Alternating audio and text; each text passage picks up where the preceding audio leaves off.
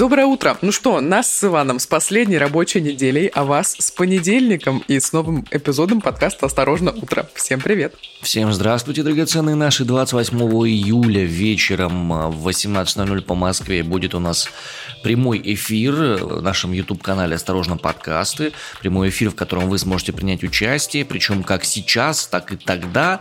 Можете уже присылать нам а, свои вопросы, свои комментарии, свои мысли по поводу происходящего, по поводу нашего подкаста в Telegram-бот, который в описании к этому подкасту находится. Имейте в виду, что принимаем мы их до 26 числа, то есть до завтрашнего вечера. Нам нужно время, чтобы подготовиться, упаковать все это дело и чтобы можно было с вами нормально уже пообщаться вечером 28 июля. Тогда у нас будет финальный выпуск нашего утреннего шоу в этом сезоне. Вот, ну что, Арин, привет, как настроение? Все супер. Были выходные, в которые я лежала на траве, как обычно, читала много книг, смотрела на облака, в общем, не читала новости, но произошло много всего, такие были достаточно богатые на события выходные, и, к сожалению, события были разные, как и такого развлекательного характера, как, например, в трех городах России прошел ВК-фест, мы о нем поговорим в конце выпуска, так и в Сочи, например, объявили режим чрезвычайной ситуации. Ну, давайте разбираться. В Сочи объявили режим чрезвычайной ситуации. Там выпало 65% осадков за несколько часов. Утром в субботу в Одессе раздались взрывы. Министерство обороны Российской Федерации прокомментировало их. В священный для мусульман город Мекка проник израильский журналист. В Саудовской Аравии задержали мужчину, который помог ему это сделать. По всей территории Большого Сочи объявили режим чрезвычайной ситуации. Вечером 23 июля за один час в Сочи выпало 65% месячной нормы осадков. Это, собственно, привело к затоплению ряда улиц, поток воды сметал на своем пути машины, мусорные баки, рушил стены и затапливал подвалы. Сообщается также об одной жертве. Ей стала женщина, по данным Краевого следственного комитета, она оказалась зажата между дорожным ограждением и автомобилем, который был смыт потоком воды. По информации Краевого министерства чрезвычайных ситуаций, за время наводнения спасли 30 человек, включая 10 детей. В том числе их вытаскивали из машин, которые уносило потоками воды. Также эвакуировали из подтопленных домов 8 человек, из них 6 дети. Всего на курорте серьезно пострадали более 50 машин, сочинцев и гостей города. Вот что интересно, в то время, как раз на этих выходных, в Сириусе э, находилась одна из площадок ВК-феста, и вот как раз только 23 июля она работала. Была оттуда трансляция непосредственно на протяжении всего вечера, и было прямо видно, насколько сильный дождь там идет, но вот люди под зонтиками стояли, смотрели, ничего не отменили, вот, собственно, и там стояли, смотрели на то, что происходило на сцене.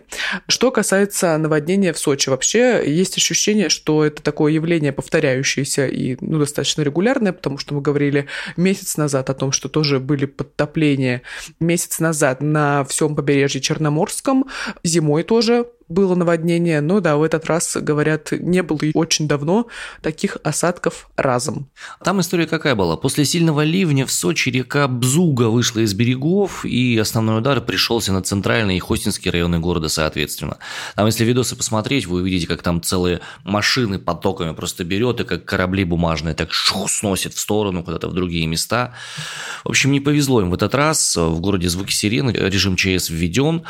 Жалко, конечно, потому что, ну, все-таки еще июль, как бы, да, еще могли бы туда люди приехать, чтобы провести там какое-то время, какой-то отдых. Сколько времени потребуется на восстановление всех этих историй, сколько времени потребуется, сколько денег потребуется на реконструкцию того, что было сейчас повреждено, тоже большой-большой вопрос. Ну вот в телеграм-канале мэра города уже есть фотографии, как там все это разбирают завалы и все прочее. Ну, кажется, воскресенье было солнечным. Ну, конечно, последствия серьезные.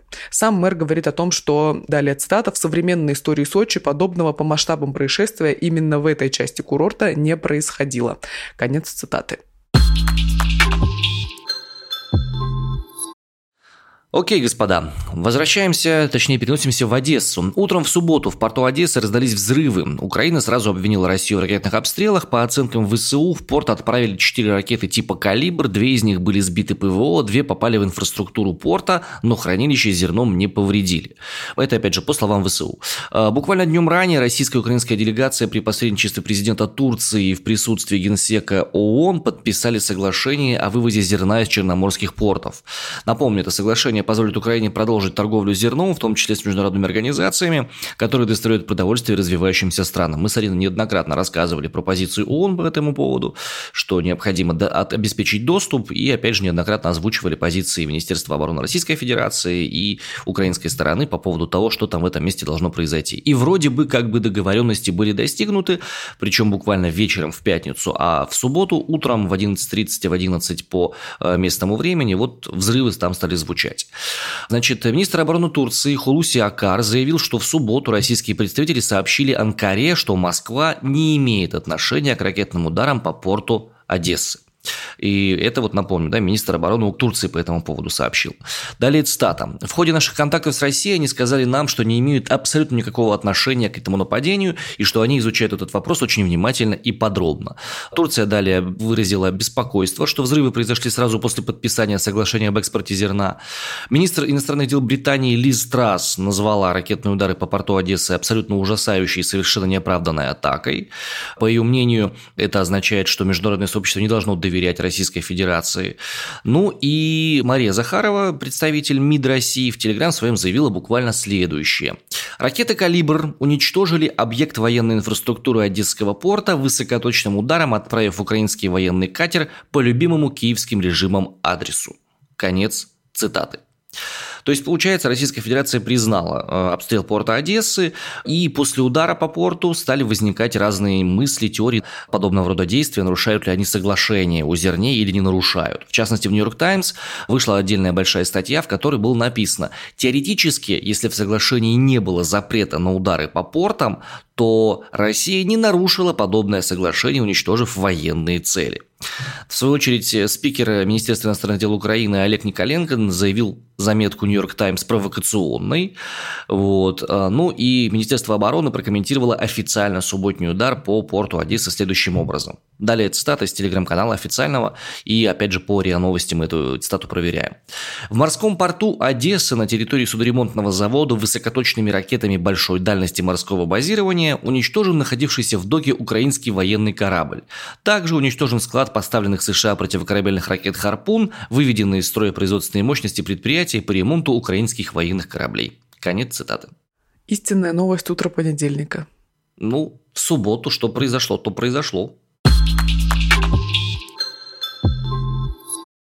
Знаешь, Ваня, э, на западе Саудовской Аравии есть э, в пустынной долине один удивительный, загадочный, манящий город, священный город Мекка. Священный он для всех мусульман, потому что там родился пророк Мухаммед и возник ислам. Доступ в город разрешен только мусульманам, и миллионы последователей этой религии собираются в Мекке во время ежегодного паломничества хаджа. Вот мы когда были в Стамбуле этой зимой, ну вот из-за того, что там могут оказаться только мусульмане, такая история, конечно, немного мистическая, потому что, ну вот как раз из-за этого ограничения. Так вот, в Саудовской Аравии задержали мужчину, который помог израильскому журналисту попасть в Мекку. В Израиле есть международный 13 канал, так вот водитель саудит помог репортеру этого телеканала Гилу Тамари проникнуть в священный город. Таким образом, было нарушено правило, согласно которому въезд в Мекку не мусульманам запрещен.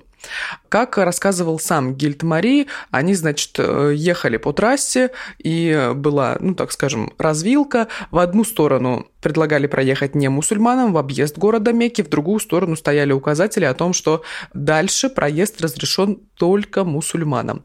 В репортаже для израильского 13 канала Тамари проезжает через ворота Мекки и Великую мечеть, а также посещает гору Арафат. На этой горе пророк Мухаммед произносил свою последнюю речь. После выхода материала телеканал подвергли критике, а руководство принесло извинения на иврите и на арабском языке. Несмотря на то, что Тамари не показывал лицо лицо проводника, того все же нашли и арестовали.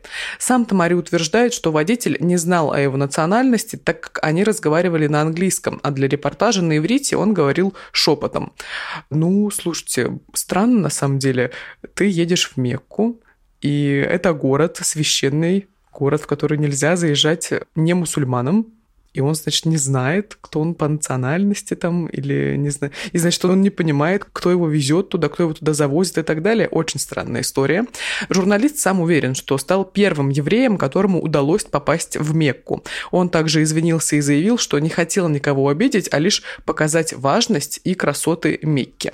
По информации прокуратуры, Тамари въехал в страну по американскому паспорту, что тоже ну, достаточно необычно, хотя в американском паспорте религия, конечно же, э, не указана. Он гулял по Мекке, сходил на гору Арафат, на которой, как я уже сказала, пророк Мухаммед произносил последнюю проповедь свою, и увидел большую мечеть с черным камнем Каабы все его путешествие по святым местам продолжалось до тех пор, пока какие-то мусульманские авторитеты, как пишет один из российских порталов, не обратили внимания на западный вид Гиля Тамари и его спутника, его оператора. И, значит, спросили его, является ли он мусульманином. Вот в этот момент израильские телевизионщики испугались и вернулись к своему автомобилю, чтобы скорее покинуть Мекку. То есть их оттуда никто не провожал, не вывозил, не выпроваживал и так далее. Они сами оттуда выехали, но вот теперь что будет с водителем, который их туда доставил? Большой вопрос. Есть варианты, какие могут быть. Скорее всего, судить его будут по религиозным законам, а не по светским. Не можем знать. И парень за то, что он ошибся, не проверил какой-то момент, может очень нехило так заплатить за это здоровьем. Следующая новость, наши господа. YouTube удалил и вернул последнюю серию Масяни «Санкт-Мариубург». Об этом сообщает создатель мультсериала Олег Куваев в сообществе своего собственного канала. Некто Соболев, в кавычках, пожаловался на мой мульт, пожаловался на копирайт, дескать, картинки Исакия срисованы с его личной фотографией, хотя там имеет место быть просто фронтальный вид Исакия, и любой его фотографировавший может так пожаловаться. То есть претензия крайне сомнительная. Напомню, серия «Санкт-Мариубург» рассказывала о нападении Китая на Россию, в ней было более 4 миллионов просмотров. Роскомнадзор ранее заблокировал, в принципе, сайт мульт.ру, на котором публиковали публиковались э, серии Масяни, и вот буквально спустя 3-4 часа после блокировки удаленную серию таки вернули на YouTube. То есть Олег Куваев оспорил подобного рода блокировку и вернули этот самый мультас. Сильно рекомендую к просмотру. Вань, как давно ты был в кино? Что смотрел? Дети подсказывают, что на Человека-паука мы ходили как раз все вместе, и это был последний фильм, который мы посмотрели в кино. Я ходила недавно, э, ходила в Дом кино, в котором показывают, как правило, такие фестивальные картины. Крутили фильм «Страна Саша» по повести э, российской авторки. Так вот, кино супер. Мне кажется, это первое кино, в котором никто не страдает. Первое российское кино, в котором никто не страдает. Крайне рекомендую к просмотру. А вот это мощно! А вот это круто. Если российское кино современное и в нем жизнь не дерьмо, то это прямо хо-хо! Это вызывает удивление. Ну да, это теплый фильм с таким достаточно добрым финалом. В общем, оно про подростков и абсолютно замечательно. Я еще прочитала повесть, по которой сняли этот фильм, и могу сказать, что фильм гораздо лучше, мне показался, поэтому идите смотрите, пока он в прокате. Почему мы вообще о кино? Потому что корпорация IMAX покинула Россию. Ранее об уходе компании из России сообщила автор «Коммерсанта». По ее словам, сотрудников сократили по соглашению сторон еще 1 июня. Информацию подтвердил член Совета Ассоциации владельцев кинотеатров Роман Исаев агентству ТАСС. Далее цитата. «Я готов подтвердить, что корпорация IMAX ушла из России. Последним днем ее официально официального представительства и работы здесь было 31 мая. Все сотрудники уволены, руководство корпорации в лице вице-президента по Восточной Европе, Индии и Ближнему Востоку, который базировался в Москве, переехал в Лондон. Заявили, значит, в Ассоциации владельцев кинотеатров. У IMAX в России было около 50 залов. А, что говорят аналитики вообще по развитию, по дальнейшей жизни, вернее, кинотеатров в России? Ну, то, что к осени около 70% закроются. Падение онлайн-спроса на билеты в июне-июле составило 34%, а в марте и в апреле достигло максимальных 48%. Кинотеатры смогли улучшить продажи благодаря маркетинговым акциям, прокату хитов прошлых лет, в том числе советских и новинок отечественного кино. Об этом говорят эксперты. Ну, вы наверняка помните, что крутили «Брат», «Брат 2», «Москва слезам не верит», тоже показывали в кинотеатрах, и начали крутить все эти голливудские хиты типа «Ла-Ла Ленда», то, на что еще были права. Ну да, типа того. Поэтому IMAX из России ушел. Что будет дальше, непонятно. Я вот, знаешь, кстати, я сходила на страну Сашу, вышла и подумала, нужно было поругаться со всем миром, скажем мягко, чтобы начать снимать хорошее российское кино. Причем оно сейчас выходить стало прям одно за другим. Например, в начале месяца вышло межсезонье. Ну, кто-то назовет этот фильм российским аналогом Ромео и Джульетта, там про подростков из Екатеринбурга. Вот сейчас э, вышло кино «Страна Саша», и впереди вот через три дня премьера фильма «Асфальтовое солнце», тоже российского. Вот, тоже вот трейлеру кажется довольно хороший фильм. Ну, и я подумала, ну, действительно, неужели вот нужно было ждать такой критической точки? А, кстати, «Страна Саша» был на Берлинале, что важно. Я подозреваю, что не спасет индустрию, киноиндустрию, точнее, вся эта вещь. Хотя, с другой стороны, опять же, вот ты говоришь про Дом кино. Э, если я правильно понимаю, это не очень большой кинотеатр. Нет, Дом кино у нас это отдельное здание на проспекте Мира в самом центре города. Да, оно работает еще с прошлого века. Очень старое здание, очень старая организация. Это кинотеатр государственный кинотеатр, который в целом, насколько я знаю, работает в сотрудничестве с Министерством культуры, но, как правило, там показывают кино фестивальное, которое они будут показывать в условных киномаксах и синемапарках и так далее. Ну вот интересно, интересно, если ставить прогнозы, то с очевидностью мы понимаем, что а, крупная индустрия кино, она все в Российской Федерации, больше ее не будет. Если только не удастся заместить э, голливудские блокбастеры индийским или китайским кино, но судя по тому, что про это говорится очень много и очень мало по этому поводу делается, Костя, они, скорее всего, ничего не изменится в этом смысле. А вот интересно, дорамы появятся в кинотеатрах? Ах, если бы. Еще скажи, чтобы аниме туда завезли какое-нибудь. Слушай, я думаю, если деньги будут сильно нужны, то завезут и аниме. Сейчас э, в нашем городе кинотеатры пытаются всяческими способами привлечь к себе слушателей, прямые трансляции спортивных матчей организовывают, и какие-то там старые фильмы тоже показывают, но с очевидностью снижается спрос очень сильно, основные драйверы интереса кинотеатрам из России ушли, и, скорее всего, ну, закрываться будут они, чего поделать. Но, с другой стороны, небольшие кинотеатры, небольшие кинозалы, где вместимость, допустим, там 60, 70, 80, 100, 120 человек, или же те кинозалы, которые на фестивальном кино концентрировались, вот у них есть шансы на выживание, потому что они изначально были нацелены на не очень массового зрителя, и они знают, как составлять программы так, чтобы их можно было смотреть. Если им удастся сохранить свои отношения с правообладателями, другими, допустим, да, есть авторское кино великолепное, и индийское, и иранское великолепное авторское кино есть, есть авторское кино классное. Вот про китайское я не слышал авторское кино, к сожалению, но про корейское слышал. И может быть интересным очень таким вывертом, что за неимением блокбастеров начнут смотреть что-то необычное, оригинальное, неожиданное, и это может как раз вызвать очередной всплеск интереса к каким-то авторским высказываниям. Ну, как за неимением? Бэтмен же все-таки пришел, но немножко опоздал. У нас, например, его показали, но, кажется, это было в июне. Каким образом у нас? У нас во Владик его показали, и это было за счет серого импорта. Ну, это была летучая мышь. Ну да. А потом, ну, не знаю, у нас в Красноярске показывали на больших экранах не пиратскую версию, а нормальную. Фига себе. Ну, там нашли какую-то такую зацепку в договоренностях, в соглашениях, и какое-то время Бэтмен показывали в кино. Какие у вас ушлые кинопрокатчики в Красноярске. Не только в Красноярске, его показывали по всей России. Не, а, в Омске не показывали. Сто пудов. Ну, Омск, это же не ограничивается Россией городом Омском. Есть еще другие города. В смысле не ограничивается? Отнюдь Омск – это самое сердце России. Центр, пуп, я бы даже сказал. Пупок. Вот именно. Ну, неважно.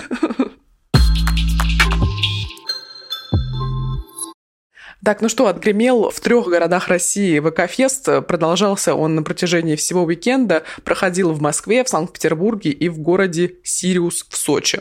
Ну, про Сириус мы уже поговорили. Что касается э, Москвы и Петербурга. Ну, во-первых, что хочется сказать? Почему не в Красноярске? например, была одна из площадок. Напомню, потому что Красноярск это не то чтобы совсем сильно Россия. Да что ты! Но я подозреваю.